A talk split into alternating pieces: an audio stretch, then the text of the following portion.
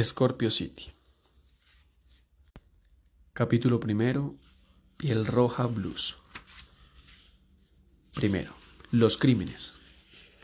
El inspector Leonardo Sinisterra descendió de la patrulla con movimientos lentos, cautelosos, y su mirada felina recorrió con agilidad la calle y las casas vecinas. Prendió un piel roja y atravesando el grupo de curiosos se internó en el callejón. La tarde soleada y transparente contrastaba con la escena de la mujer en ropa interior asesinada al fondo, frente a un sauce marchito.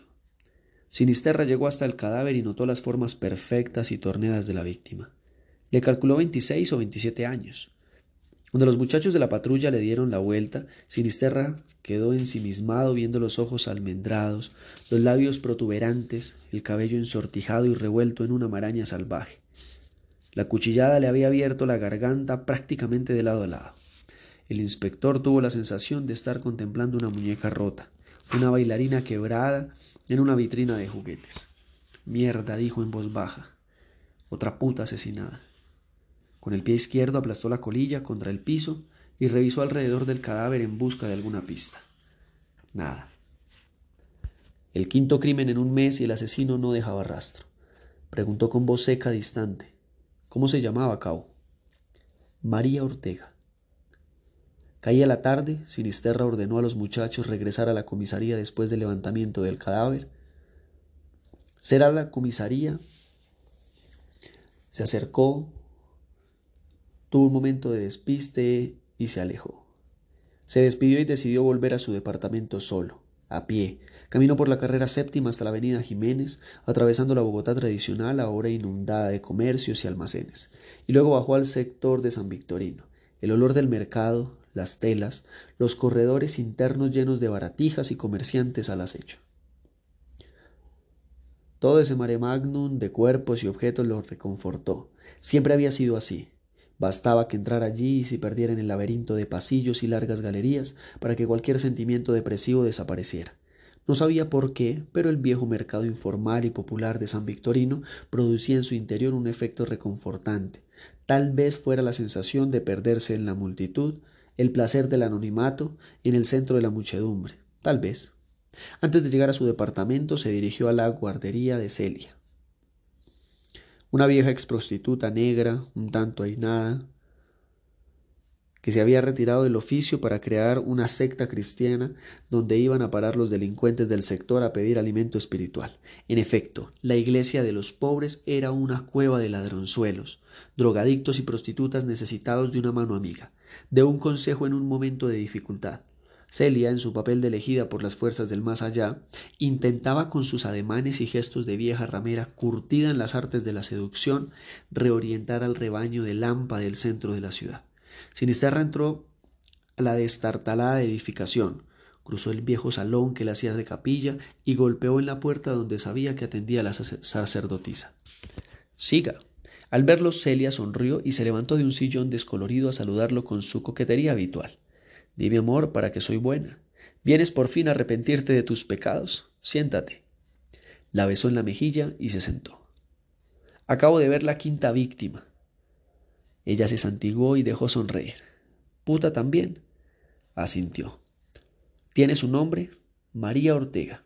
Sí, la conozco. Una mulata voluminosa, bella. Sí, muy bella. Celia abrió una pequeña gaveta y sacó una botella. Necesitas un trago, amor. Yo solo bebo aguardiente. Nunca me refiné, acuérdate. Sinisterra bebió, el licor le quemó la garganta y el estómago, un ardor agradable, plácido, la miró cara a cara antes de preguntar. ¿Qué sabes de ella? Casi nada. Yo prefiero saber poco, así no me enredo. Uno aquí se puede enterar de muchas cosas, pero es mejor quedarse así, ignorante. Ayudar sin ahondar en los pecados, ese es mi lema, amor. Tenemos a la ciudadanía enardecida, Celia. Los periódicos no nos quitan los ojos de encima, los noticieros de pronto rodará mi cabeza y la de mi jefe. Este es un caso especial. Se ha armado mucho alboroto. Sí, ya me lo explicaste. Tengo que dar con el asesino, no es un caso cualquiera. La institución está exigiendo resultados. María Ortega compartía un apartamento con una muchacha que le dicen la bambina. Trabaja en casa show haciendo turnos de striptease en la noche, es lo único que te puedo decir. ¿Lo único que sabes? O lo único que puedes decir. No es lo mismo. No me jodas, Leo. Sinisterra se levantó, la abrazó y le estampó un beso en la mejilla en señal de despedida. Ella movió la cara imperceptiblemente para que el beso quedara más cerca de la boca. La próxima vez deja tanta preguntadera y ven a orar, arrepentirte de tus pecados. Varios tendrás. Lo haré, te lo prometo. Regresó a su departamento con paso lento, sintiendo las piernas torpes y pesadas. Entró al viejo edificio, subió los tres pisos, abrió la puerta y se tumbó tal y como estaba, vestido y con los zapatos puestos en un sofá viejo que aumentaba la impresión de negligencia y dejadez del lugar.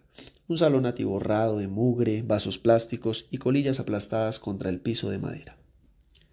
Ya entrada la noche, Leonardo Sinisterra ingresó a Casa Show Internacional, una casa non sancta que colindaba con la Plaza de las Nieves, en el centro de Bogotá.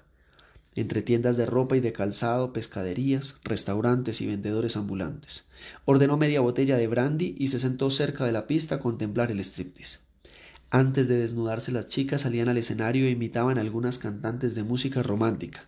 Bailaban, se contoneaban, sonreían, provocaban a su público masculino. Cuando el presentador anunció a la bambina, el inspector se irguió en el asiento y estuvo atento. La chica, casi una niña, salió a la pista con un vestido blanco y una cinta de colores en el cabello, como si acabara de concluir su primera comunión. La imitación de su cantante era suave, cadenciosa.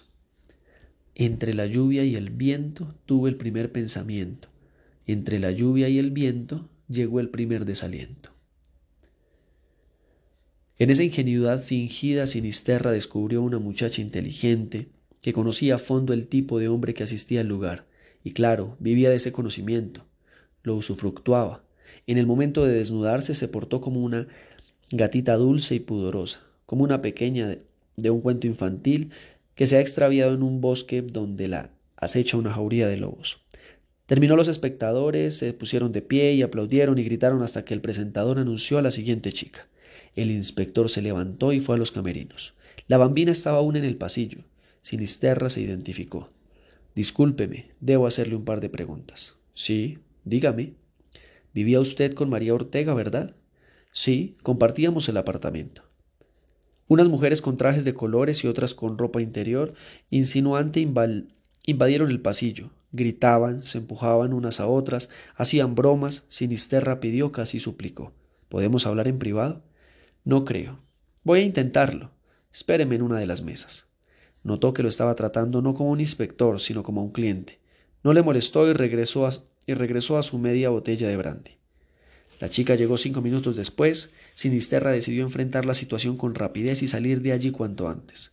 Comenzaba a sentirse incómodo, deprimido. Esos lugares no lo agradaban, no lo excitaban. Lo contrario, sentía el peso de una depresión superior a sí mismo una carga inexplicable que lo lanzaba hacia abajo, hacia su propia sordidez. Era mejor hacer las preguntas de rigor y largarse de allí. ¿Tiene idea de la razón por la cual mataron a su amiga? No. ¿Tenía enemigos, gente que la odiara o se beneficiaría con su muerte? No que yo sepa. ¿Trabajaba para un hombre en particular? No. Nosotras somos independientes. ¿Recibió amenazas, peleó o discutió con los compañeros de trabajo? No, María era pacífica, tranquila, no le gustaba la violencia. Las que trabajan en la calle siempre llevan un arma para defenderse, una navaja, un gas protector, lo que sea. María no llevaba nada. Escuche, yo vi el cadáver. Le abrieron la garganta de lado a lado. Debió ahogarse con su propia sangre. Seguramente sintió que se le iba la vida entre una nube roja que la inundaba por todas partes, como los corderos cuando son degollados. Las palabras de Sinisterra produjeron efecto. La bambina bajó el rostro y se quedó mirando el piso ensimismada, destruida por la imagen de su amiga como un animal sacrificado. El inspector remató. La siguiente puede ser cualquiera, usted misma. La bambina habló con una voz que era de un hilo delgado. María era rara, una mujer demasiado buena, solidaria con las demás, caritativa, muy religiosa. Le juro que no sé cómo pudo morir así. No tenía tampoco líos amorosos, enredos sentimentales o cosas así. Decía que con los problemas del trabajo ya era suficiente. Solía visitar un amigo o una amiga en particular, familiares tal vez. No, Los domingos iba a rezar a la iglesia de los pobres abajo de San Victorino. Cada semana ahorraban plata para esa iglesia. Sinisterra visualizó la imagen de Celia. Era obvio que esa vieja zorra ocultaba información. Lo había enviado por una pista falsa. Bien, respondería el golpe con prontitud. No estaba de genio para evasivas ni trucos de mal gusto. Le enseñaría a esa bruja a burlarse de su madre. Bien, gracias. Hasta luego. Adiós. Salió a la calle y disfrutó de la primera bocanada de aire fresco. Prendió un piel roja y aspiró el humo con los ojos entrecerrados. El último del día, se dijo en voz alta. Estaba intentando dejar de fumar, pero había descubierto que nunca iba a lograrlo. Era una parte de sí, un elemento constitutivo de su carácter, de su forma de ser. Ahora se conformaba con disminuir el número de cigarrillos diarios. Ya con eso es bastante, se dijo de nuevo en voz alta. Caminó por la carrera séptima hacia el sur, el aire de la noche estaba limpio. Vagos, pordioseros, recicladores con sus carretas de madera y sus perros, locos, proxenetas, maricones en cacería, putas, solitarios, insomnes, alcohólicos, drogadictos, la fauna nocturna del centro de la ciudad en plena acción. Recordó las palabras que había escuchado una noche en bar. Ser bogotano es pertenecer a las cloacas del infierno. Por eso aquí ciudadano es sinónimo de rodeador. Al llegar a su departamento se desnudó y se tapó con la única manta que encontró a mano. Una manta gruesa, especial para climas invernales. No bien se recostó, sintió una pesadez general en el cuerpo y se hundió en un sueño profundo. Las primeras luces de la mañana lo descubrieron en una posición siminesca y enredado y semi-ahogado en la manta militar. Se levantó y acudió a la comisaría a rendir los informes de los últimos acontecimientos. Tuvo que asistir también a dos reuniones especiales sobre el caso y soportar las amenazas acostumbradas del jefe. En el fondo tenía razón, pensó Sinisterra. Cinco mujeres acuchilladas y no había una sola pista. En un comienzo habían investigado sobre cuchilleros y puñales, modos, técnicas, la pasata soto, la estocata, la incuartata. La realidad era que aparte de una mediocre erudición sobre el arte de puñal, no había hallado un solo camino seguro para llegar al asesino. En Bogotá cualquier ladronzuelo, cualquier vendedor de droga cargaba un cuchillo o una navaja. A mediodía visitó el restaurante de Pepillo, un viejo andaluz exiliado después de la guerra civil. Eligió una mesa al fondo, apartada en el último rincón. Pepillo pidió dos cervezas y se sentó a la mesa de Sinisterra. Invitación de la casa. Gracias, Pepe. Qué bueno es tener amigos. Tienes una cara de jodido que ni te digo. Sí, las cosas no van bien. Ya me enteré. Las noticias vuelan por acá. Me imagino. La cerveza le refrescó la garganta. ¿Hablaste con Celia? Fue lo primero que se me ocurrió. Ayer le hice una visita. ¿Y tú? Nada. Me mandó sobre una pista falsa. Pepe asintió mientras bebía de su jarro de cerveza. He pensado presionarla. Sé que sabe algo. Haces bien. Dime, Pepe, ¿qué piensas de esa mujer? Sobrevivir en el centro de la ciudad no es cosa fácil en este momento. Se necesita astucia, sagacidad, y a veces no es suficiente. Necesitas además suerte, mucha suerte. Esa mujer no solo sobrevive, sino que encima le da una mano a esa gente que llega a pedirle ayuda. Y claro, para actuar así, en medio del huracán, tienes que callarte más de una, hacerte el de la vista gorda, jugar el papel de sordo. No es fácil. Estoy seguro de que sabe algo. Sí, tal vez. Pepillo se levantó despacio y alzó los dos jarros de cerveza. ¿Te traigo el plato del día? Sí, por favor. ¡Qué mierda! se dijo Sinisterra. En esta ciudad, a diferencia de las películas gringas, no había buenos y malos, solo animales que intentaban defender su madriguera, el hueco donde gastaban sus noches y sus días. En Bogotá no había una realidad maniquea con dos polos encontrados, sino una cultura del rebusque y la supervivencia. Almorzó sin apetito, pagó, se despidió de Pepe con un fuerte apretón de manos y se dirigió enseguida a la iglesia de los pobres. No había tiempo que perder. Celia parecía estar esperándolo. No se sorprendió con su llegada. No te demoraste en regresar. Tú sabes la razón. ¿No te fue bien con la bambina? Te burlaste de mí y comienzo a sospechar de ti. ¿Yo, la criminal? No me hagas reír, amorcito, tú estás enloqueciendo. Tú sabes algo. Y si así fuera, no estoy en la obligación de hablar contigo, ni con nadie, amor. O hablas, o mañana estoy aquí con una patrulla. Te cierro el negocio. embargo los dos o tres muebles y te mando a la cárcel del buen pastor con una lista de cargos que te dejen enterrada dos o tres años. ¿Me estás amenazando? Estoy hablando de hechos que sucederían mañana a las ocho de la mañana. Eres un hijo de puta. La tenía. Celia había sido tocada en una de sus fibras internas. La dejó pensar. Después de unos segundos de rumiar una salida, ella se le acercó y le habló en voz baja. Parecía un radio roto al que le había bajado el volumen al mínimo. Vete, yo te hago llegar la información. Tengo que consultar, no quiero apresurarme. No te demores. Mañana te la hago llegar a tu departamento. El inspector asintió y salió. Al día siguiente, Sinisterra no sacó nada en claro de los interrogatorios hechos a las amigas de María. Ninguna de ellas arrojaba una luz sobre el crimen. Prefirió quedarse quieto y esperar el comunicado de Celia. Compró una botella de aguardiente, unos filetes de merluza, pimentón, cebolla, coliflor y mayonesa, y se encerró en su departamento a revisar las carpetas de las víctimas. El portero del edificio le entregó un sobre cerrado. Sinisterra lo abrió y leyó. Calle 21, carrera cuarta, ocho de la noche. Solo. ¿Quién entregó esa nota? pregunté al portero. Un niño, señor. Ok, gracias. Miró el reloj. Las cinco y quince minutos. Tenía casi tres horas. Subió a su departamento, preparó la merluza y comió en silencio mientras desaparecían a lo lejos las últimas tonalidades del atardecer. Bebió unos tragos hasta dejar media botella. La ebriedad, pensó esa forma de lucidez que permite en Bogotá aceptar la pesadumbre sin destruirse como un espejo, reflejar el caos y la amargura sin apropiárselos, sin hacerlos personales. En Bogotá, el que no sabía ausentarse de sí, el que no tenía estrategia de fuga, se hundía en su propia conmiseración. Cualquier destino era bienvenido, excepto el del hombre que termina ahogado en sus quejas y lamentos. Miró el reloj, las siete y media. La esquina de la calle 21 estaba llena de prostitutas gordas pintadas con maquillaje barato. No alcanzó a detenerse al finalizar el andén cuando una mujerota inmensa, enfundada en una minifalda, lo abordó de inmediato. La voz gruesa que develaba al hombre detrás de la peluca y los afeites era cálida, amigable, temerosa. El travesti habló rápido, mirando a los costados. Busque las residencias Tokio, abajo de la estación de policía del barrio Las Cruces. Pregunte por Pablo, el apóstol. Él es el único testigo del crimen de María. Se sobreentiende de que no debe nombrarme, ¿verdad? ¿Por qué me ayuda? Estamos hechas una mierda para que encima vengan a matarnos. No me interesa ayudarlo, me interesa sobrevivir. Gracias por... Hable con el apóstol antes de que sea tarde. Y se fue así como vino. Sinisterra bajó la carrera séptima y deambuló hacia el sur con la mirada extraviada en las vitrinas. Palpó la pistola debajo del saco y apresuró el paso para no llegar a las cruces avanzadas la noche.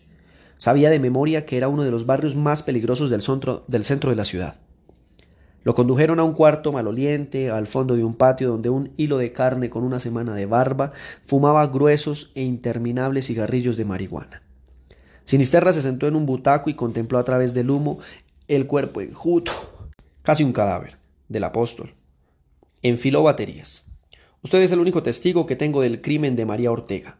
Silencio, la carne amarilla del apóstol seguía allí, arrojada en un rincón de la habitación.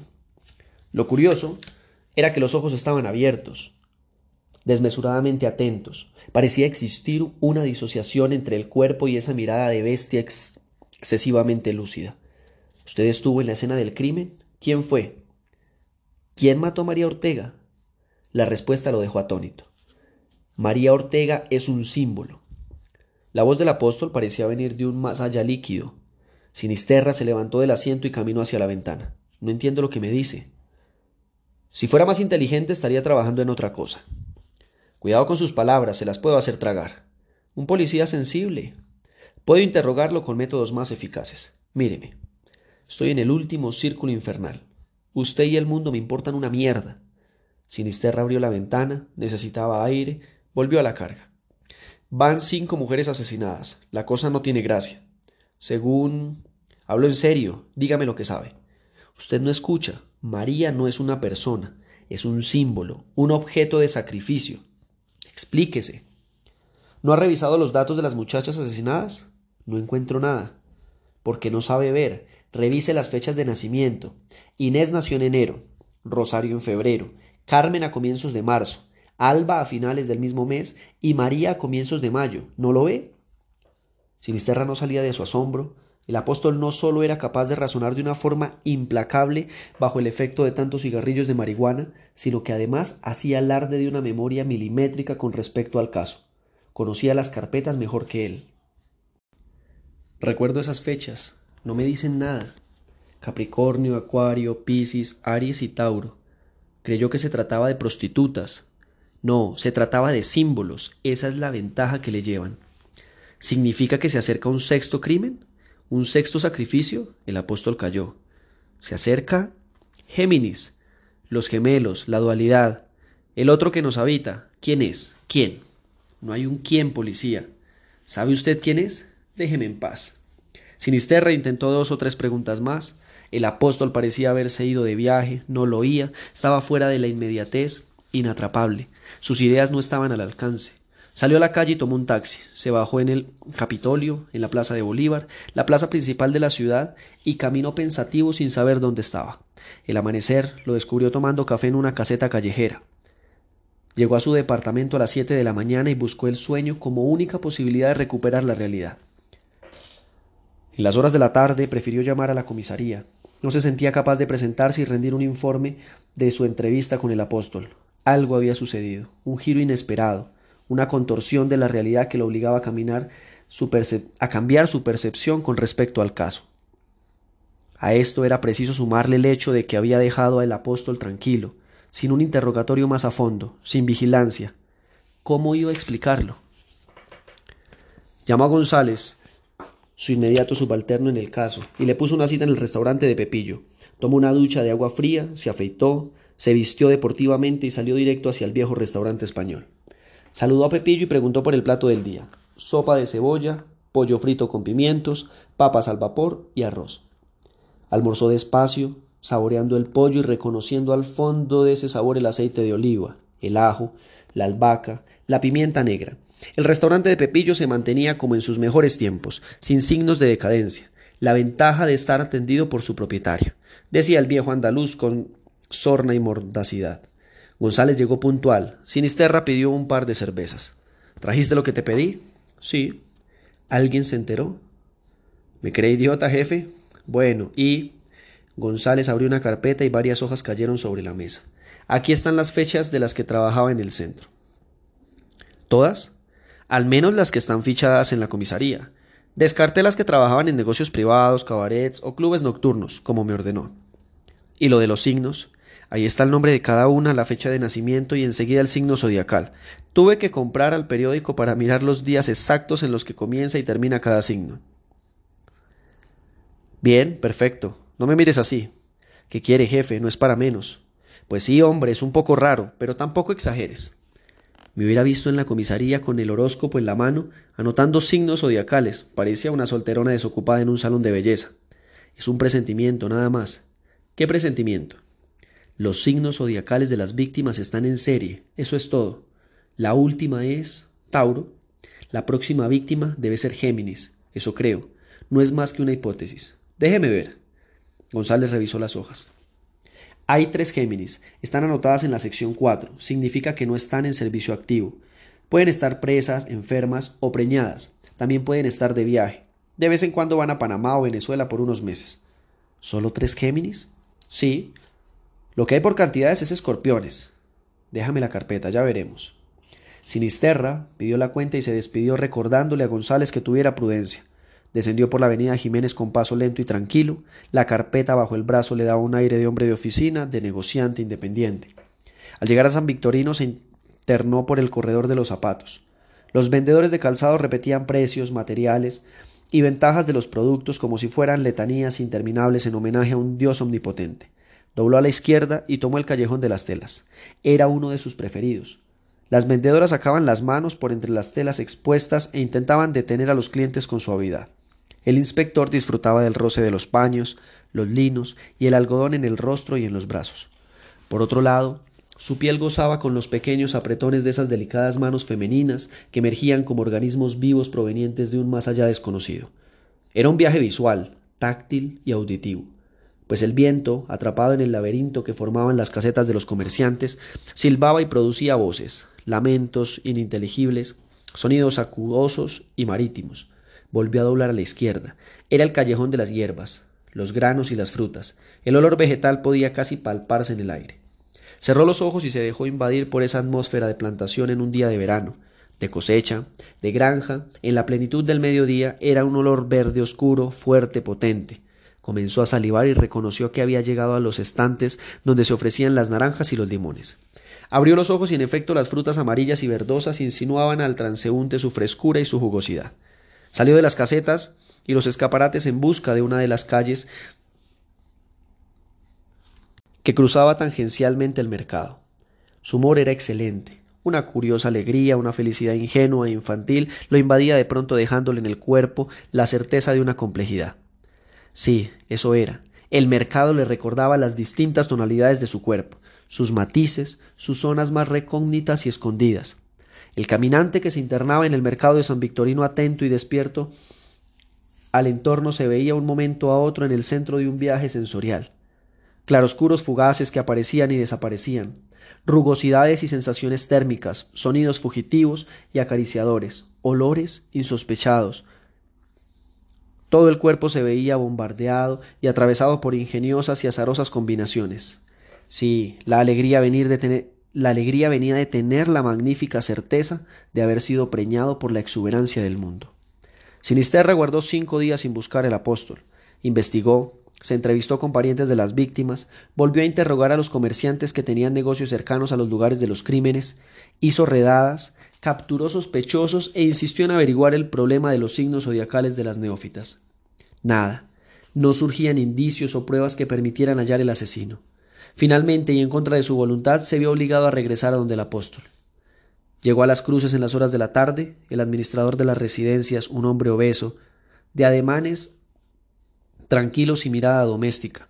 Lo hizo seguir y le advirtió que el apóstol regresaría en breve.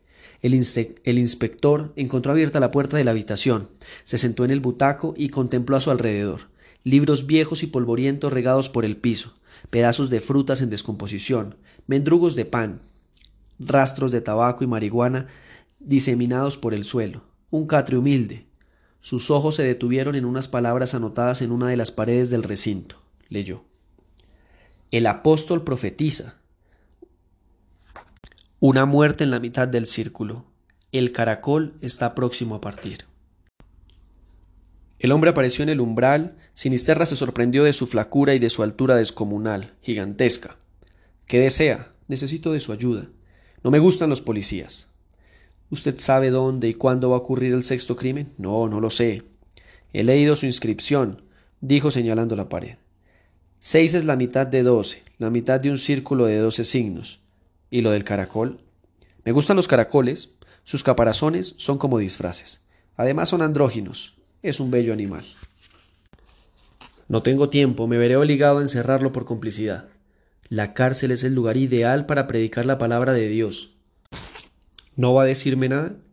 El apóstol no pronunció palabra. Siniterra se levantó del butaco donde había estado sentado y buscó la salida. Cuando estaba próximo a abrir la puerta que daba a la calle, escuchó la voz del apóstol que llegaba a través del corredor. Inspector, ¿qué signo es usted? Capricornio. Lástima. Demasiado peso a la tierra. Un poco de ligereza no le vendría mal. Salió a la plaza central de las cruces y vagabundeó por las calles, entre lisiados, atracadores y mendigos de oficio, dejando que las ideas y las intuiciones fluyeran dentro de sí, como lo hacía él mismo a través de la ciudad. Era de noche, entró a casa Chow y pidió una cerveza como cualquier cliente anónimo. Necesitaba ver a las muchachas, sus trajes, sus gestos. Tal vez del fondo de ellas brotara una imagen que lo ayudara, que le indicara el camino. Intentó concentrarse en el striptease, pero no pudo. El apóstol lo tenía obsesionado.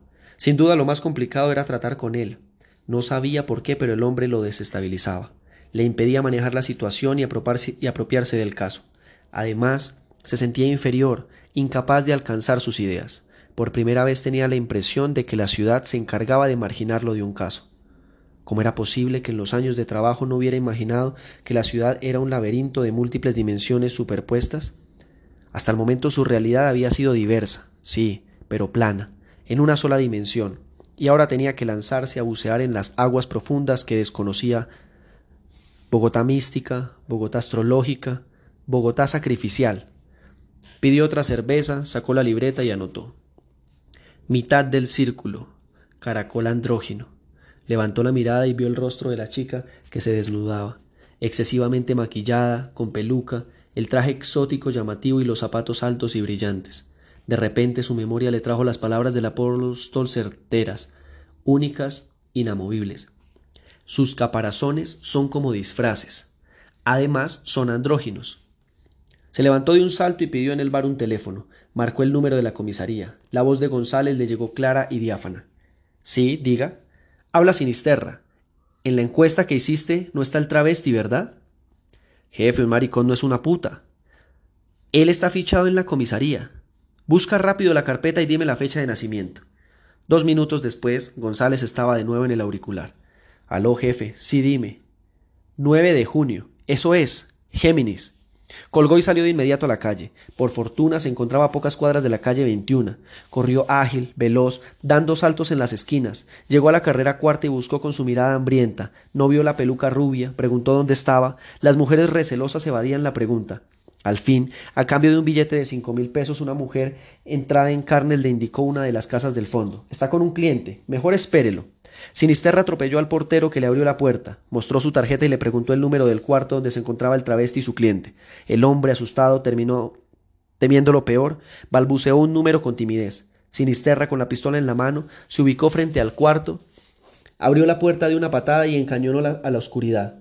Las tinieblas que brotaron acompañadas de un olor antiguo, salvaje, inconfundible para el inspector, el olor de la sangre, de la carne tajada a cuchilladas, un olor animal que olido una vez queda en el recuerdo para siempre. De esas tinieblas brotó una, brotó una voz tranquila, dueña de sí.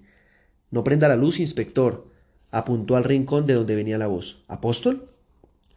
Tranquilícese, todo está terminado. Acostúmbrese a la oscuridad y entre, no le haré daño. Sinisterro obedeció y unos segundos después, sin bajar el arma, entró en la habitación. El apóstol estaba recostado en el marco de una de las dos ventanas que daban a la calle. En el suelo yacían dos cuerpos. La voz del apóstol inundó el lugar. No alcancé a llegar a tiempo como en el caso de María, pero esta vez no se me escapó. ¿Este es el criminal? Le dicen el astrólogo, un cuchillero callejero que duerme donde lo coge la noche, impulsivo, impredecible, de decisiones rápidas y muy peligroso. Un Aries típico. ¿Usted lo mató? Él intuía que iba a morir, debió verlo en su propia carta astral, un tránsito de Marte por la casa donde en cuadratura con el Sol. La casa 2 es la de los enemigos ocultos. Yo era ese enemigo oculto que debía eliminarlo. Porque usted, Dios me ha elegido para impedir que el mal se propague por la tierra. ¿No aniquiló Dios a los hombres de Sodoma y Godorra? ¿No envió plagas sobre Egipto? ¿No asesinó Dios a la humanidad excepto a Noé y su familia? Debo arrestarlo. Dese vuelta y coloque las manos en la nuca. El inspector esposó al apóstol y llamó a la comisaría. González, véngase de, inmediato. González llegó con cuatro agentes fuertemente armados antes de que se lo llevaran. Insisto, antes de que se lo llevaran, el apóstol murmuró, Presto el cautivo será puesto en libertad, no descenderá a la fosa de la muerte ni le faltará su pan.